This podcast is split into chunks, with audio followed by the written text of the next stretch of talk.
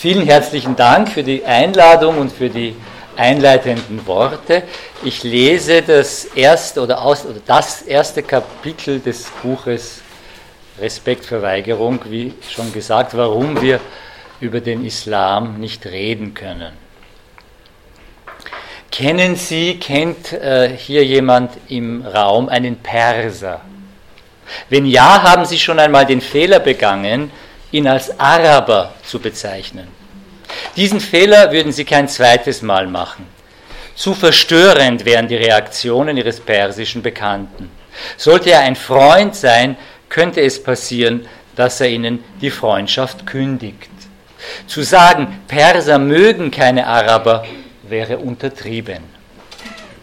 Würden Sie das Opfer Ihrer Verwechslung nach den Ursachen seines Ressentiments fragen, würde er Sie darüber aufklären, dass der in Anführungszeichen kulturell hochstehende Iran im siebten Jahrhundert von den wieder Anführungszeichen primitiven Arabern erobert wurde. Würden Sie das Thema an dieser Stelle nicht wechseln, würden Sie erfahren, dass der Iran auch von Alexander dem Großen und den Mongolen erobert wurde, dass die mongolische Eroberung im 13. Jahrhundert stattfand, also jüngeren Datums ist als die arabische, dass die Mongolen bei ihren Eroberungszügen ungleich grausamer vorgingen als die Araber, dass es im Iran aber weder ein Ressentiment gegen Mongolen noch gegen Griechen gibt oder gegen Mazedonier. An dieser Stelle müssten Sie sich die Frage stellen, warum gerade die Araber? Also warum gibt es gerade gegen die Araber ein Ressentiment? Die Antwort auf diese Frage wird die Tatsache berücksichtigen müssen, dass die Araber im Unterschied zu den Griechen und den Mongolen den Iranern den Islam gebracht haben und man muss kein Psychoanalytiker sein, um daraus zu schließen, dass die Iraner den Islam meinen, wenn sie die Araber bashen. Bewusst oder unbewusst scheint die Chiffre Araber für den Islam zu stehen. Hier tarnt sich offenbar die Abneigung gegen die eigene Religion als rassistisches Ressentiment. In Europa gibt es zu diesem seltsamen Phänomen ein interessantes Pendant, allerdings unter umgekehrten Vorzeichen. Rechte und rechtsextreme Parteien die mittlerweile bis tief in die politische Mitte hinein die Diskurshoheit erobert haben, reden über den Islam und meinen, wie zum Beispiel in Deutschland oder Österreich, die Türken oder wie in Frankreich die Araber. Auch hier handelt es sich, wie im Fall des iranischen Anti-Arabismus, nicht um einen bewussten Etikettenschwindel. Der Anti-Islamismus oder wie immer Sie das nennen wollen, der europäischen Rechten und Konservativen und Teilen der Sozialdemokratie ist authentisch. Als es etwa anlässlich der Erstürmung der sogenannten Gaza-Flotte durch israelisches Militär im Mai 2010 in Wien zu anti-israelischen Demonstrationen kam, an denen vorwiegend Moslems teilnahmen und bei denen auch antisemitisch gehetzt wurde, ein, eine Parole war Hitler erwache, war es ausgerechnet die traditionell antisemitische FPÖ, die sich darüber am lautesten echauffierte. Also echauffierte heißt aufregte, einfach auf Widerlich. Bis hierher scheinen die Debattenlage sowie mögliche Lösungsansätze klar auf der Hand zu liegen. Man müsste den Rassisten einfach die Anti-Islam-Maske vom Gesicht reißen und das rassistische Ressentiment in all seiner Erbärmlichkeit bloßstellen. In der Realität der politischen Debatte erscheint die Sache aber nicht so einfach, was sich paradoxerweise am besten an den Reaktionen deklarierter Gegner rassistischer Hetze ablesen lässt. Etwa in dem im November 2010 publizierten Aufruf deutscher und österreichischer Intellektueller Schluss mit der Integrationsdebatte. An sich ein aus meiner Sicht unterstützenswerter Aufruf. Aber dort heißt es, Zitat, Islamfeindlichkeit bietet einen wesentlichen Anknüpfungspunkt für mediale Auseinandersetzungen, denn Islamfeindlichkeit wird nicht als Rassismus anerkannt. Ende des Zitats. Für die Verfasser des Aufrufs Schluss mit der Integrationsdebatte ist Islamfeindlichkeit also Rassismus. Statt die Vertauschung der beiden Diskurse, des Anti-Islam-Diskurses mit dem Diskurs der Rassisten zu kritisieren und den Anti-Islam-Diskurs als das zu entlarven, was er ist, nämlich ein Ersatzdiskurs für Rassismus, werden im Gegenteil Anti-Islam-Diskurs und Rassismus miteinander identifiziert und der Diskurs der Rassisten damit einzementiert. Wer Islamfeindlichkeit mit Rassismus gleichsetzt, erklärt die Zugehörigkeit zum Islam zu einem unabänderlichen, quasi rassischen Merkmal. Die Gleichung Islamfeindlichkeit ist gleich Rassismus geht offenbar vom Konzept des kulturellen Rassismus aus. Von der richtigen These also, dass heute, da der Begriff Rasse diskreditiert ist, fremdenfeindliche Ressentiments in Begriffen der Kultur oder eben der Religion transportiert und politisch salonfähig gemacht werden. Denken wir an Begriffe wie Leitkultur, christliches Abendland oder Kampf der Kultur.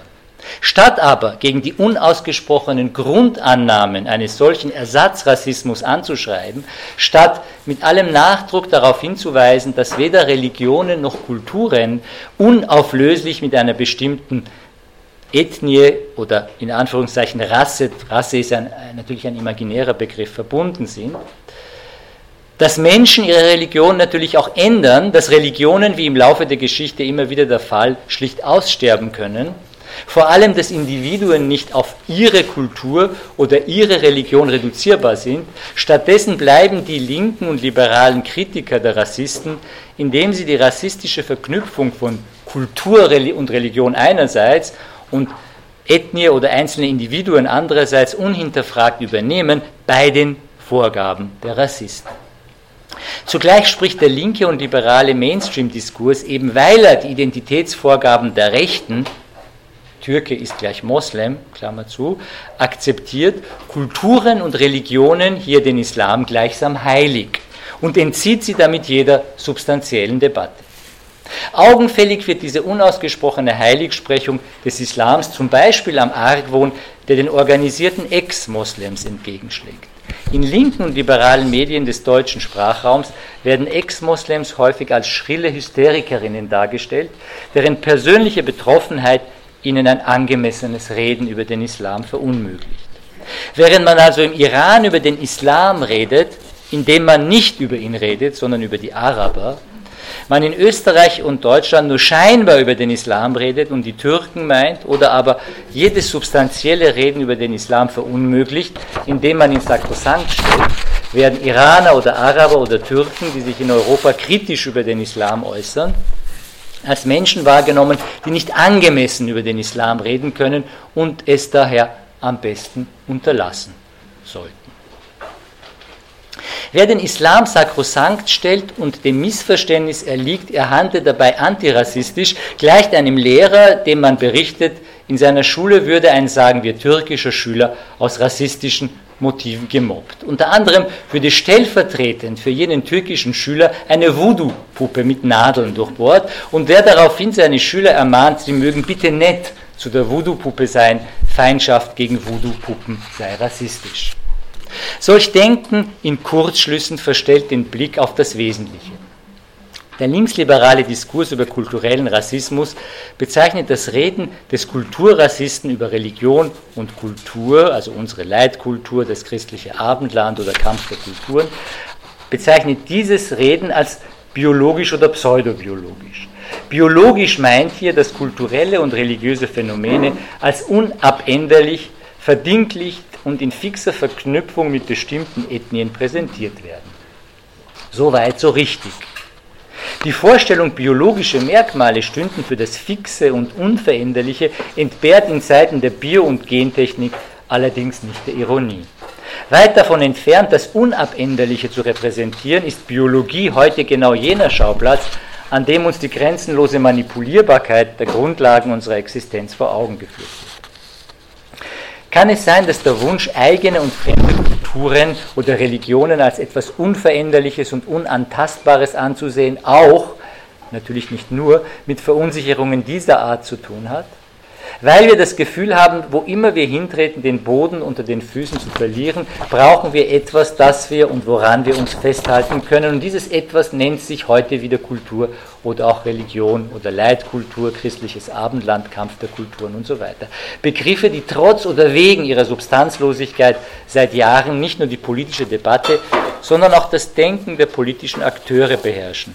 Ersatzbegriffe eines politischen Ersatzdiskurses in ihrer Wirkmächtigkeit, ihrer Unbestimmtheit und ihrer Abwehrfunktion gegen Verunsicherungen aller Art spielen Leitkultur und Co. in der öffentlichen Sphäre eine ähnlich unheilvolle Rolle wie das Gebot des positiven Denkens in der privaten Ideologie postmoderner Erfolgsmenschen. Zitat bei den Nazis, da war es noch die Rasse, an die nun schon der Dümmste nicht mehr glaubt. Ich würde denken, dass in der nächsten Stufe der regressiven Ideologie es das Positive sein wird, an das die Menschen glauben sollen, etwa in dem Sinn, wie man in Heiratsannoncen die Formulierung positive Lebenseinstellung als etwas ganz besonders Empfohlenes empfindet, schreibt oder besser sagt Adorno in äh, seiner Vorlesung zur negativen Dialektik. Für Kulturrassisten, und solche finden sich mittlerweile auch in den Reihen der Grünen, funktionieren Begriffe wie unsere Leitkultur immer nur als Gegenbegriffe, vor allem eben gegen den Islam, in Anführungszeichen, den Islam. Ein Begriff, der seinerseits inhaltsleerer und unbestimmter nicht sein könnte. Über die üblichen medialen Schlagworte hinaus wissen wir über den Islam in der Regel noch weniger zu sagen als über unsere Kultur oder Leitkultur. Mehr noch, wir dürfen über ihn nichts Relevantes sagen und dieses unausgesprochene und dennoch wirkmächtige Tabu hat noch andere Gründe als die unglückselige Gleichsetzung der Ablehnung des Islams mit Rassismus. Um diese Gründe zu verstehen, müssen wir uns wieder einmal der Gretchenfrage stellen. Die, die lautet, sag, nun sag, wie hast du es mit der Religion? Zwischen 1970 und 2008 hat sich die Zahl der Konfessionslosen in Deutschland verzehnfacht von 3,9 Prozent im Jahre 1970 auf über 34 Prozent im Jahr 2008, Tendenz steigend. In den neuen Bundesländern bezeichnen sich bis zu 80 Prozent der Bevölkerung als konfessions- bzw. religionslos. In eben diesem tendenziell konfessionslosen Deutschland erschien im Oktober 2007 das religionskritische Kinderbuch Wo bitte geht's zu Gott? fragte das kleine Ferkel von Michael Schmidt-Salomon. Darin wird die Geschichte eines Igels und eines Ferkels erzählt, die sich, angeregt durch ein Plakat mit der Aufschrift Wer Gott nicht kennt, dem fehlt etwas, auf die Suche nach Gott begeben. Sie treffen auf einen Rabbi, der ihnen erzählt, Gott hätte den Menschen, weil sie an eingebildete falsche Götter geglaubt hätten, die Sintflut geschickt. Sie fragen ihn, ob er sich sicher sei, dass nicht auch jener Gott, an den er, der Rabbi, glaube, eine Einbildung sei, woraufhin er sie aus seinem Gotteshaus wirft. Danach, danach treffen sie einen Mufti, der ihnen mit der Hölle droht, weil sich das Ferkel weigert, sich fünfmal am Tag zu waschen. Und schließlich einen christlichen Bischof, vor dem sie flüchten, nachdem er erklärt, dass es sich bei den Keksen, die das Ferkel in der Kirche gefunden und in den Mund gesteckt hatte, um den Leib Christi handle. Am Ende ändern der Igel und das Ferkel die Aufschrift auf dem Plakat, wer Gott kennt, dem fehlt etwas, nämlich da oben. Das Ferkelbuch war Gegenstand heftiger Kontroversen. Wenige Wochen nach seinem Erscheinen beantragte die deutsche Familienministerin, es auf den Index jugendgefährdender Medien zu setzen. Die Süddeutsche Zeitung begrüßte das Indizierungsverfahren und bezeichnete das Ferkelbuch als fundamentalistisch. Die Zeit, an der Stelle lachen immer alle, ich weiß nicht, die Zeit lehnte die Indizierung zwar ab, nannte aber Michael Schmidt-Salomon einen selbstgerechten und eindimensionalen Religionshasser. Waren es beim Aufruf Schluss mit der Integrationsdebatte durchwegs nicht religiöse Intellektuelle, die den Islam vehement in Schutz nahmen, so sahen sich bei der Debatte über das sogenannte Ferkelbuch liberale Medien und Organe eines säkularen Staates veranlasst, die Religion als solche in ungewohnt aggressiver Weise in Schutz zu nehmen. Fer äh, die Ferkelbuchdebatte und der Aufruf Schluss mit der Integrationsdebatte sind symptomatisch. Sie zeigen, wie wir es zu Beginn des 21. Jahrhunderts mit der Religion halten. In einem tendenziell religionslosen oder konfessionslosen Europa wird Religion immer heiliger. Wer es nicht glaubt, und ich spreche auch und vor allem diejenigen an, die sich als nicht religiös, agnostisch oder atheistisch bezeichnen, die oder der möge sich seine Reaktion vor Augen führen, als er in diesem, bei diesem Vortrag oder wo sonst immer zum ersten Mal von der Existenz eines religionskritischen oder sagen wir ruhig religionsfeindlichen Kinderbuches erfahren hat. Offensichtlich stellt ein religionsfeindliches Kinderbuch heute auch für Agnostiker und Atheisten einen ungleich größeren Tabubruch dar als Kinderbücher, die sich der sexuellen Aufklärung annehmen. Das ist ja heutzutage schon abgelutscht, wie wir in Wien sagen, also Schnee von gestern. Im Gymnasium war ich als Nicht-Christ vom Religionsunterricht befreit. Dennoch besuchte ich regelmäßig den katholischen Unterricht Don Camillos, eines rundlichen Pfarrers, der seinen Spitznamen seiner Schlagfertigkeit und seiner Streitlust verdankt. Bei Don Camillo hatte jede Unterrichtsstunde einen Titel, den er zu Stundenbeginn an die Tafel schrieb. Einmal trug die Stunde den Titel Früher war der Sex tabu, heute die Religion. Und Don Camillo leitete die Stunde mit den Worten ein, Sie dürfen heute alles sein, Kommunist, Atheist, Anarchist, Sadist, Masochist, aber sagen Sie mal, ich bin fromm. Don Camillo hatte recht. Die Behauptung, dass Religion tabu sei, hat heute sogar noch mehr Berechtigung als damals in den 80er Jahren als er sie formulierte. Heute ist Religion allerdings in einem ganz anderen Sinn tabu, als es Don Camillo im Sinn hatte. Tabu stammt aus dem Sprachraum Polynesiens und bedeutet heilig in einem spezifischen Sinn. Orte, Gegenstände oder Personen, die im Sinne des Tabus heilig sind, müssen streng gemieden werden. Von ihnen geht eine gefährliche Kraft aus, diese Verknüpfung des Heiligen mit dem Unantastbaren, weil Gefährlichen kennen wir auch aus der christlichen Tradition und der Mythologie zum Beispiel der Griechen. Als sich Zeus der sterblichen Semele in seinem vollen Glanz zeigt, verbrennt sie. Und der Auferstandene hält dem Johannesevangelium zufolge Maria Magdalena mit dem Ausruf Noli me tangere, berühr mich nicht davon ab, ihn zu umarmen. Zitat. Eines Tages, sagte der Rabbi, ärgerte sich Gott so sehr über die Menschen, dass er beschloss, alles Leben auf der Erde zu vernichten. Alles Leben? fragte das Ferkel erschrocken. Alle Menschenbabys, alle Omas und alle Tiere? Ja, alles Leben, antwortete der Rabbi. Ende des Zitats. Aufgrund dieser Stelle machte das deutsche Familienministerium dem Ferkelbuch den Vorwurf des Antisemitismus, da es die jüdische Religion als menschenverachtend und grausam darstellt. Für Ursula von der Leyen, die heute ja eine andere Position innehat in der Regierung, die damalige deutsche Familienministerin, immerhin Ministerin im Dienste eines säkularen Staates, ist Religion offensichtlich tabu, heilig und zugleich unantastbar. Als steckten in der Religion gefährliche Kräfte, die beim bloßen Benennen bestimmter ihrer Inhalte freigesetzt werden können.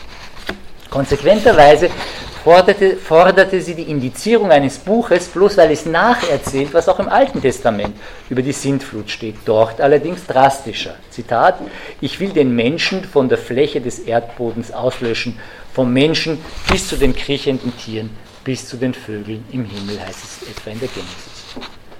Demselben Tabuverhalten begegnen wir beim Reden oder Nichtreden über den Islam. In Diskussionen über den Islam wird bekanntlich über alles Mögliche geredet, Migration, Terrorismus, Integration, außer über den Islam. In den seltenen Fällen, wo jemand dieses Sprechverbot durchbricht und tatsächlich etwas über den Islam sagt, indem er zum Beispiel aus dem Koran zitiert, entsteht häufig eine seltsam peinliche Atmosphäre, als hätte jemand ein obszönes Geheimnis verraten. In weiterer Folge wird dem Tabubrecher mitgeteilt, dass es den Islam gar nicht gebe, mit der niemals ausgesprochenen Konsequenz, dass man über dies Nicht-Existente auch nicht sprechen kann. Zurück zum Ferkelbuch. Im März 2008 sprach die Bundesprüfstelle für jugendgefährdende Medien das Ferkelbuch vom Vorwurf des Antisemitismus frei und lehnte dessen Indizierung ab. Da es ihr ausschließlich um Fragen der Jugendgefährdung gehe, sei es des Weiteren irrelevant, so die Bundesprüfstelle, ob das Buch das religiöse Empfinden der Gläubigen verletze. Was in der gesamten Ferkelbuchdebatte ausgeklammert blieb, ist der eigentliche und verborgene Kern der Affäre, die religiösen Empfindungen der Ungläubigen. Ob sie ihr mit Toleranz, Respekt oder auch gleichgültig begegnen, heute scheinen Ungläubige in Anführungszeichen der Religion gegenüber eine entspannte Haltung einzunehmen. Religion wird als Teil der kulturellen Tradition akzeptiert und dass nicht religiöse Menschen Ostern äh, feiern oder sich kirchlich trauern lassen, wird als selbstverständlich empfunden. Religion, so scheint es, wird heute von den Ungläubigen nicht als Feind angesehen, aber auch nicht ernst genommen. Der Schein trügt. In einer Diskussionsrunde, an der ich vor Jahren äh, teilnahm und bei der auch das Thema Islam und Gewalt zur Sprache kam, meinte ein Teilnehmer, dass Moslems, die sich am Koran orientierten, niemals Kriege führen oder Gewalt anwenden können. Daraufhin erhob sich ein anderer Teilnehmer und zitierte mehrere Koranverse ohne jeden weiteren Kommentar, unter anderem diesen Vers. Wahrlich in die Herzen der Ungläubigen werfe ich Schrecken.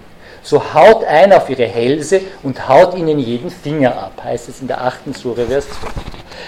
Die Diskussionsrunde bestand durchwegs aus nicht religiösen Personen. Die Diskussion war denn auch von der geschilderten nonchalanten Haltung der Religion hier dem Islam gegenüber geprägt. Als die Koranverse zitiert wurden, änderte sich die Atmosphäre jedoch mit einem Schlag. Die Gelassenheit wich einem Gefühl des Unbehagens, die sich dann in kritische bis feindselige Wortmeldungen gegen den Koranzitierer entlud, der schließlich als Rassist beschimpft wurde. Offensichtlich hatte der Koranzitierer im präzisen Sinne des Wortes ein Tabu verletzt. Nicht, nicht indem er den Islam in ein schlechtes Licht gerückt hätte, er hatte ja bloß aus dem Koran zitiert. Vielmehr hat er den Islam zu nahe, unzulässig nahe an uns herangerückt. Was da in offene Aggression umschlug, war jene Tabuangst, die Angehörige archaischer Gesellschaften befällt, wenn sie sich in der Nähe eines heiligen und zugleich gefährlichen Bezirks lehnen. Die entspannte Haltung postmoderner Ungläubiger der Religion gegenüber ist Fassade. Dahinter steckt das genaue Gegenteil, nämlich Angst, Tabuangst. Aber kann man sich vor etwas fürchten, woran man nicht glaubt? Gott, sagt der französische Psychoanalytiker Jacques Lacan, ist nicht tot, sondern unbewusst. Um Missverständnisse zu vermeiden, für den Psychoanalytiker und Atheisten Lacan ist Gott nichtsdestotrotz tot. Gott ist unbewusst, ist denn auch zusammen mit einer anderen Lacanischen Formel zu lesen, wenn Gott tot ist, ist alles verboten. Gottes Tod hat keineswegs zur Folge, dass nun, wie der Dostojewskis Raskolnikow meint, alles erlaubt wäre. Also wenn Gott tot ist, ist alles erlaubt. Im Gegenteil, der tote Gott lebt als Untoter in unserem Unbewussten und reguliert mit einer Fülle von Geh- und Verboten alle unsere Lebensbereiche, von der Politik über die Sexualität bis zur Ernährung. Und knechtet uns weit effektiver, als es der Lebendige je vermochte. Dieser unbewusste Gott der uns in das Korsett sexueller und politischer Korrektheiten zwängt, der uns gebietet, aus unseren Körpern schlanke und schöne Hochleistungsmaschinen zu machen. Dieser selbe Gott verbietet es uns auch ernsthaft, und ernsthaft ist ein anderer Name für kritisch, über Religion zu reden.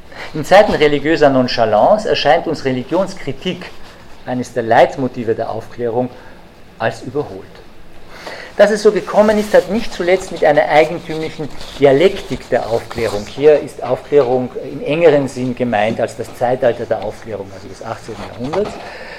Also mit einer eigentümlichen Dialektik der Aufklärung zu tun, die Absage der von den Aufklärern formulierten Religionskritik am Absolutheitsanspruch der Religion mündete nicht etwa in der Freiheit von Religion, sondern in die sogenannte Religionsfreiheit.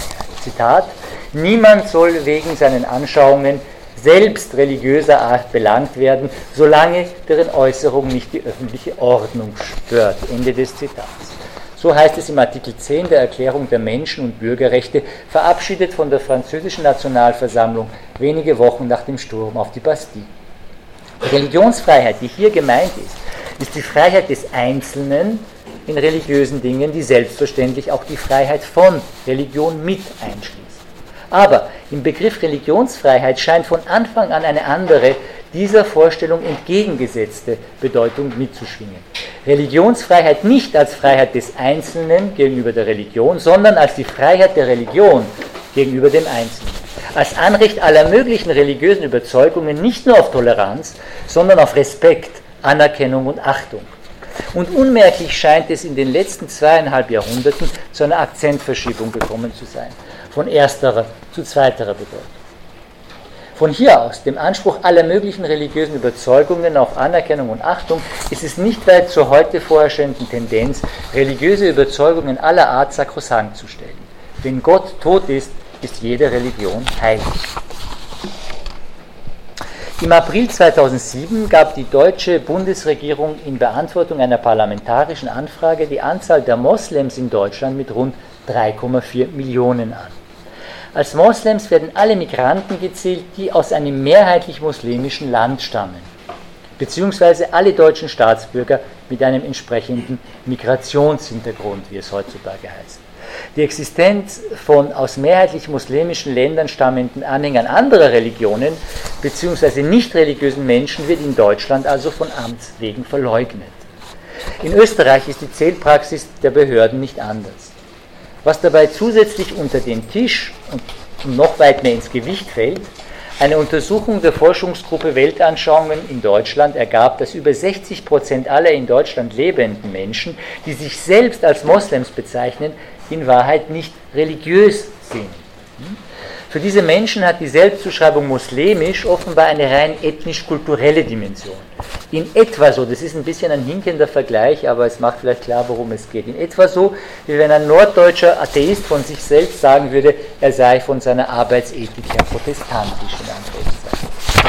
Religionsfreiheit bedeutet heute, dass sich die säkulare deutsche Bundesregierung die Freiheit nimmt, Nicht-Moslems, die aus islamisch geprägten Ländern stammen, sowie nicht religiöse ethnisch-kulturelle Moslems zu islamisieren. Zwar auf der fiktiven Ebene der Statistik, aber mit handfesten religionspolitischen Folgen. Cuius regio, eius religio, Wester Fürst, der Glaube.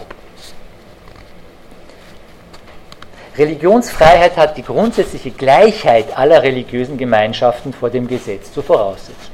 Seit der Aufklärung ein Grundprinzip demokratisch verfasster Gesellschaften, das auch dort gilt, dieses Grundprinzip, wo einzelne Staaten wie etwa England eine bestimmte Religionsgemeinschaft institutionell bevorzugen. Ähnlich wie der Begriff Religionsfreiheit hat auch die Idee der Gleichheit aller Religionen vor dem Gesetz eine Wandlung durchlaufen. Hin zu einer neuen, in der heutigen Debatte dominierenden Parallelbedeutung. Die Vorstellung nämlich, dass man, wenn man so verschiedene Phänomene wie etwa den Voodoo-Kult oder den Zen-Buddhismus mit einer Etikette, nämlich Religion, versieht, dass man dann auch schon etwas über sie weiß, dass sie nämlich alle irgendwie gleich sind. Im dritten Kapitel von Alice im Wunderland findet auf Anregung des Dodo-Vogels ein Wettrennen statt. Das sogenannte Kokosrennen. Zitat: Erst bezeichnete er, also der Dodo-Vogel, die Bahn, eine Art Kreis und dann wurde die ganze Gesellschaft hier und da auf der Bahn aufgestellt. Es wurde kein 1, 2, 3 fort gezählt, also auf die Stelle fertig los, sondern sie fingen an zu laufen, wenn es ihnen einfiel, hörten auf, wie es ihnen einfiel, so dass es nicht leicht zu entscheiden war, wann das Rennen zu Ende war. Als sie jedoch ungefähr eine halbe Stunde gerannt waren, rief der Dodo plötzlich, das Rennen ist aus. Und sie drängten sich um ihn außer Atem mit der Frage, aber wer hat gewonnen? Diese Frage konnte der Dodo nicht ohne tiefes Nachdenken beantworten. Endlich sprach er, jeder hat gewonnen und alle sollen Preise haben. Ende des Zitats. Gerade der, wie die Teilnehmer am Korkusrennen über dessen Spielregeln, über einzelne zur Debatte stehende Religionen nichts weiß, weiß eines bestimmt, dass alle Religionen gewonnen haben und alle Preise verdienen. Eine Devise, die unter umgekehrten Vorzeichen ihre Gültigkeit noch verstärkt. Wenn eine Religion kritisiert wird, gebietet Religionsgleichheit, dass alle verloren haben und alle Schelte verdienen. In der beschriebenen Islamdiskussion kam diese, diese verkehrte Dodo-Regel nach dem Auftritt des Koran-Zitierers umgehend zur Anwendung. Dem Koranzitierer wurden nacheinander Karl-Heinz Deschners Kriminalgeschichte des Christentums, die Kreuzzüge unter Umstand entgegengehalten, dass auch die Bibel einen gewalttätigen, nämlich das Alte Testament, und opferfordernden Gott kenne. Dieser Automatismus der religionskritische Argumente verwendet, um Religionskritik im Keim zu ersticken, hat sich in der Islamdebatte als wirksames Instrument zur Aufrechterhaltung unartikulierter Redeverbote bewährt. Religionsgleichheit begegnet man übrigens nicht nur in Diskussionsrunden und Online-Foren im Westen. Auch im islamischen Raum ist sie als unausgesprochenes Dogma weit verbreitet. Etwa bei den sogenannten islamischen Neudenkern Irans, deren Hauptvertreter Abdul Karim Soroush gerne als islamischer Luther bezeichnet wird. Verbunden mit der Vorstellung, man könne den Islam, weil eben alle Religionen irgendwie gleich sind, genauso wie das Christentum einer lutherischen Reformation unterziehen um ihn mit der Moderne kompatibel zu machen. Dabei unterstellt man, dass die lutherische Reformation etwas absolut Positives war. Das ist nochmal eine andere Debatte. Bei genauerem Hinsehen scheint die verkehrte Dodo-Regel, nämlich wird eine Religion gescholten, haben alle Religionen verloren, aber ausschließlich für den Islam zu gelten. Umgekehrt würde es niemandem einfallen, jegliche Kritik am Christentum damit zu kontern, dass auch der Islam verloren habe und Schelte verdiene.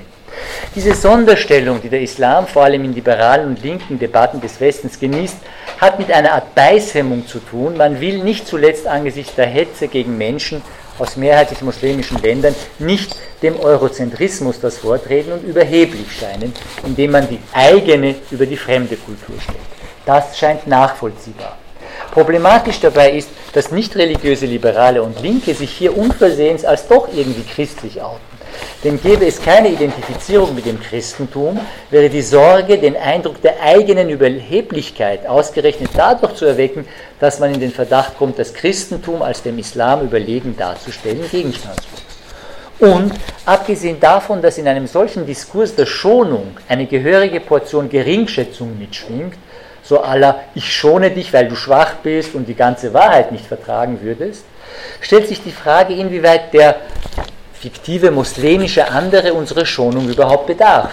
Denn möglicherweise sitzen wir, die wir unseren eigenen unbewussten Glauben verleugnen, einem weiteren Missverständnis auf, wenn wir auf der anderen Seite dem traditionellen Moslem eine umso lückenlosere Identifikation mit seinem Glauben zuschreiben. Wie Robert Pfaller nachgewiesen hat, ist der direkte, unmittelbare Glaube kein traditionelles, sondern im Gegenteil ein neuzeitliches Phänomen. Wohingegen der traditionelle, vormoderne Gläubige, der die Möglichkeit hat, seinen Glauben zum Beispiel durch Rituale aus sich gewissermaßen auszulagern, diesen keineswegs als etwas Unmittelbares erlebt. Das ist ja sehr, sehr plakativ und verkürzt dargestellt, dieser Zusammenhang. Die Abwehrmechanismen, die das Reden über den Islam zu unterbinden versuchen, erschöpfen sich nicht in diversen Anwendungen des Dodo-Prinzips. Am häufigsten werden kritische Äußerungen über den Islam mit der Formel den Islam gibt es nicht gekontert. Der wahrscheinlich häufigste Satz in deutschsprachigen Islamdebatten. Den Islam gibt es nicht, meint vordergründig, dass der Islam kein monolithisches Phänomen ist, dass es verschiedene Lesarten des Islams geben kann, dass Moslems in Bosnien zum Beispiel einen liberaleren Islam leben als jene in Saudi-Arabien und so weiter der Hinweis auf diese Selbstverständlichkeiten, also das sind alles Dinge, die natürlich stimmen und richtig sind, scheint die Ermahnung zu enthalten, nicht über den Islam zu reden, da der Begriff Islam zu abstrakt bzw. zu allgemein sei. Eine harmlose Ermahnung möchte man meinen. Es stellt sich aber die Frage, ob es in unserer Sprache überhaupt Begriffe gibt, auf die eine solche Formel nicht zutrifft. Denn mit dem, demselben Recht oder Unrecht, mit dem ich sagen kann, den Islam gibt es nicht, kann ich auch sagen, das Fahrrad, den Fisch, die Frau, die Demokratie und so weiter gibt es nicht, sodass ich über all diese Begriffe nicht reden dürfte. Das heißt über überhaupt keinen Begriff. Mehr noch, dieses Verbot müsste nicht bloß für Begriffe, sondern auch für konkrete Personen oder Gegenstände gelten, sodass wir überhaupt aufhören müssten zu reden. Folge ich der Logik von den Islam gibt es nicht, könnte ich auch über Freund Erwin und diese Semmel auf dem Teller nicht reden. Also das müssen Sie sich jetzt imaginär vorstellen.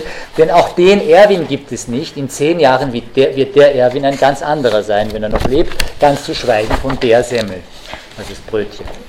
Um der Absurdität solcher Konsequenzen zu entkommen, könnte ein Vertreter oder ein Verteidiger der Formel, den Islam gibt es nicht, argumentieren, es ginge darum, über den Islam in differenzierter Weise zu reden. Man solle eben nicht nur über den Islam reden, das sei nicht konkret genug, sondern zum Beispiel über den bosnischen Islam oder den saudi-arabischen Islam. In diesem Fall würde sich allerdings die Frage stellen, ob die Einheiten bosnischer Islam und saudi-arabischer Islam klein genug, beziehungsweise die Begriffe bosnischer und saudi-arabischer Islam konkret genug sind, um sinnvoll über sie reden zu können. Denn wenn es den Islam nicht gibt, könnte es ja sein, dass es auch den bosnischen und den saudi-arabischen Islam nicht gibt. Entscheidender ist aber, dass wir über die Begriffe bosnischer Islam und saudi-arabischer Islam oder noch viele, viele andere Varianten des Islam überhaupt nichts sagen können, solange wir über den Islam nichts wissen. Das heißt, solange wir nicht wissen, was diesen beiden Varianten des Islams neben ihrer Unterschiedlichkeit gerade verbindet, was diese beiden Varianten eben gerade verbindet.